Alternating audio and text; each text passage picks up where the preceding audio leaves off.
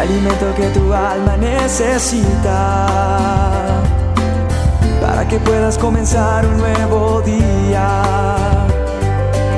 Es el momento de abrir nuestra mente y corazón para que juntos comencemos a vivir en bendición, en oración y en victoria me levanto hoy con reflexión, meditación, con la palabra del Señor.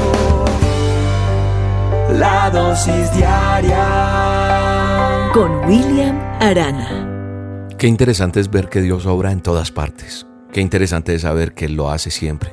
Y cuando yo miro las sagradas escrituras del manual de instrucciones y voy a, a los primeros versículos de la Biblia, yo veo en el primer versículo que dice, crea los cielos y la tierra. Y cuando voy a la, al final de la Biblia, al Apocalipsis, en los últimos versículos, llama a las personas a ser salvas.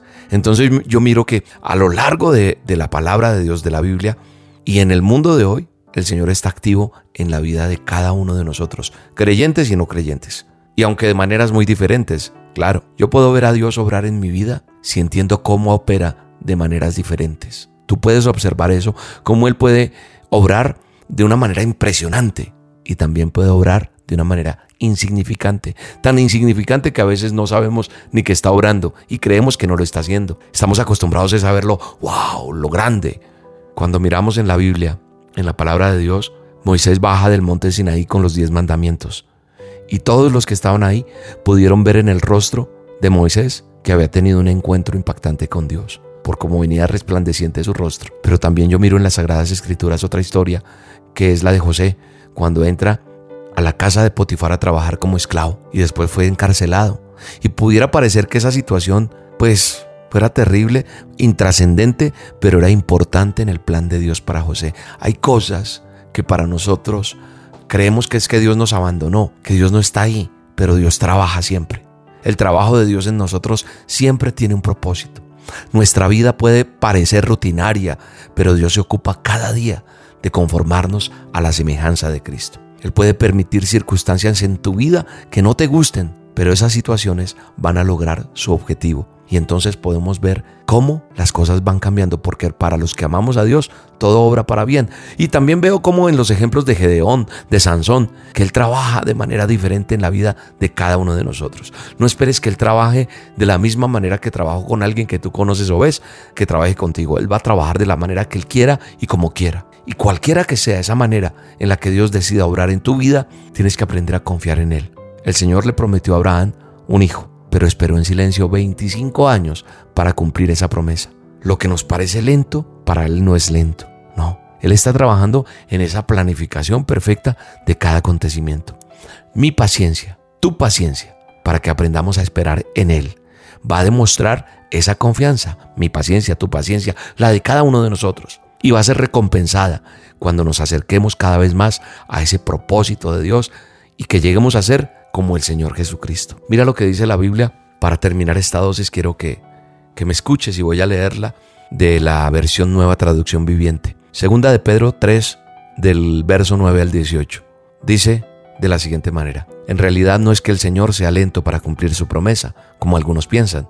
Al contrario, es paciente por amor a ustedes. No quiere que nadie sea destruido, quiere que todos se arrepientan pero el día del Señor llegará tan inesperadamente como un ladrón.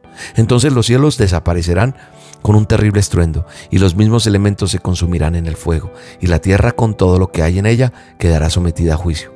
Dado que todo lo que nos rodea será destruido de esta manera, ¿cómo no llevar una vida santa y vivir en obediencia a Dios? Esperar con ansias el día de Dios y apresurar que éste llegue en aquel día él prenderá fuego a los cielos y los elementos se derretirán en las llamas, pero nosotros esperamos con entusiasmo los cielos nuevos y la tierra nueva que Él prometió, un mundo lleno de la justicia de Dios. Por lo cual, queridos amigos, mientras esperan que estas cosas ocurran, hagan todo lo posible para que se vea en ustedes que llevan una vida pacífica, que es pura e intachable a los ojos de Dios. Así que, queridos amigos, ustedes ya saben estas cosas. Manténganse en guardia, y no serán arrastrados por los errores de esa gente perversa y no perderán la base firme que tienen. En cambio, crezcan en la gracia y el conocimiento de nuestro Señor Salvador Jesucristo. A Él toda la gloria, a Él toda la honra para siempre. Amén. Oro por ti y te bendigo en este día. Y Dios está trabajando de una manera sorprendente en algunos, de una manera más calladita en otros, o de alguna manera de otra está trabajando en ti, porque para los que confiamos en Él, todo, todo estará mejor y seguro. Un abrazo y que Dios te bendiga. Aunque no pueda ver, estás sobrando. Siempre estás, siempre estás sobrando. Siempre estás, siempre estás sobrando. Aunque no pueda ver, estás sobrando. Aunque no pueda ver, estás sobrando. Siempre estás, siempre estás sobrando. Siempre estás, siempre estás sobrando.